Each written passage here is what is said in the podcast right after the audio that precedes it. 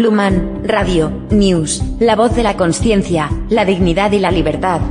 Hoy, psicología y neurociencia aplicada en tu vida cotidiana. Bienvenidos a la emisión número 48 de la Luman Radio News. Soy Manuel Luis García Raposo. Desde la emisora de la conciencia, la dignidad y la libertad, gracias por escucharnos. Sabemos que estáis ahí, sabemos que sois miles y sabemos que somos el presente y el futuro de la humanidad.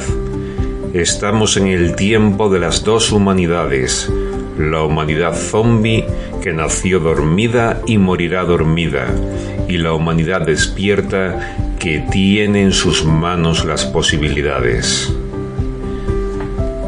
Ana, dinos días. Hoy vamos a hablar de la fecha de caducidad de las relaciones sexuales. Dignos días, Luman. ¿Estás afirmando que la sexualidad humana no es para siempre como nos están vendiendo por la mañana, por la tarde y por la noche? Y si es así, ¿qué hacemos? Así es, Ana, así es. La sexualidad humana siempre tiene fecha de caducidad y estoy hablando como siempre en general, no en particular, porque cada caso, cada persona es única. Pero lo que digo hace referencia al 90% de las personas, al 90% de los casos. Y siempre habrá una minoría que funcione de otra manera. ¿Vale? Es importante distinguir entre lo general y lo particular. Lo que digo vale para casi todos los casos, pero no para todos los casos. Como siempre, no trabajamos con opiniones personales, vamos siempre a los datos, vamos a la antropología biológica, vamos a la genética, vamos a la neurociencia. Y ahora vamos a hablar. La sexualidad real se basa en un deseo o impulso instintivo que no es negociable. Aquí la palabra importante es negociable. El impulso está o no está, no puede inventarse, o lo sientes o no lo sientes. La sexualidad antes que mental, y hablamos del neocórtex, es biológica y hablamos del paleocórtex. Ya sabéis que neocórtex y paleocórtex son partes o funciones de nuestro cerebro.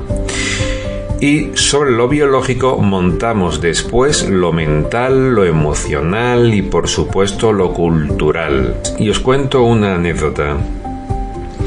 Antes de estudiar psicología yo era muy ambientalista, era muy culturalista, era mucho del, bueno, pues con la cultura podemos resolverlo y cambiarlo todo.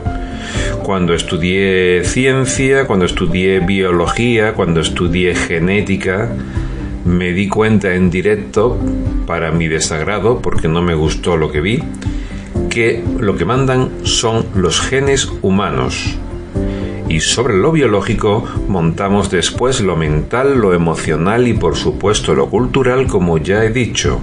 Lo cultural siempre es una expresión de lo genético, pero primero va lo genético y después va lo cultural.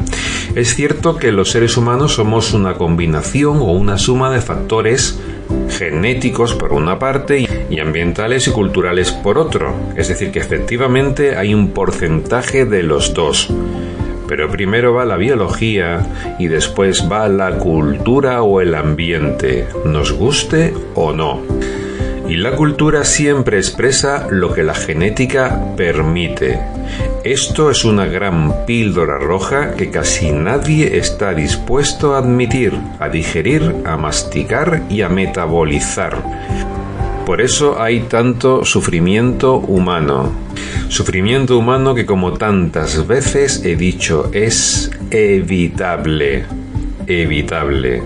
Por una cuestión de responsabilidad, de conciencia, de dignidad y de libertad, no sufras innecesariamente. Igual que un ordenador solo puede computar lo que su código de programación le permite, los humanos solamente podemos hacer lo que nos permite nuestra genética, que luego reflejaremos en las culturas. Sé que lo que estoy diciendo no es una idea romántica sobre la libertad humana, pero es lo real. Cada día tienes que elegir entre la píldora azul, que es el idealismo, y la píldora roja, que es el realismo. Tú decides si puedes, y subrayo si puedes. Y digo si puedes porque tu decisión está más condicionada de lo que crees y te gustaría saber. De hecho, conforme vayas eh, viviendo o aumentando tu gradiente de autoconsciencia, entenderás mejor a qué me refiero. Bien, pues mm, la sexualidad humana se basa en un deseo o impulso instintivo que no es negociable, es decir, que tú no lo decides, igual que no decides quién va a ser tu pareja. La elección de tu pareja no es consciente. La decisión la toma en automático tu paleocórtex y luego lo justificas emocionalmente, intelectualmente, culturalmente. Pero la elección de tu pareja, la persona que te llama la atención, la persona que te atrae, es automática. La razón y la emoción intervienen muy poco, aparecen, pero aparecen después. Actualmente vivimos los mayores índices de fracaso en las relaciones de pareja y también en la terapia de pareja. Los manuales que estamos utilizando los profesionales en terapia de pareja están anticuados.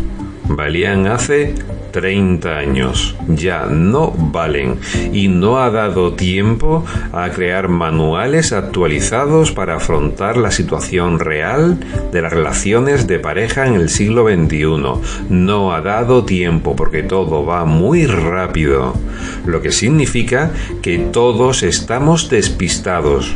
Porque, ¿cómo vamos a hacer una terapia de pareja exitosa si no tenemos claras ni las identidades masculinas ni femeninas. ¿Qué es un hombre? ¿Qué es una mujer? ¿Cómo se relacionan en el siglo XXI los hombres y las mujeres? ¿En qué dirección apuntamos? ¿Cómo educamos? ¿Cómo formamos? ¿Qué terapia de pareja hacemos? ¿Entendéis la dificultad? Bien, vamos al punto. El tema de hoy es la sexualidad siempre tiene fecha de caducidad y os voy a dar la explicación neurocientífica. Esto no va de opiniones personales ni de lo que me puede gustar o me puede disgustar. Cuando trabajo como speaker me pongo por encima de las impresiones personales. ¿Te está gustando este episodio? Hazte fan desde el botón apoyar del podcast de Nivos. Elige tu aportación y podrás escuchar este y el resto de sus episodios extra. Además, ayudarás a su productor a seguir creando contenido con la misma pasión y dedicación.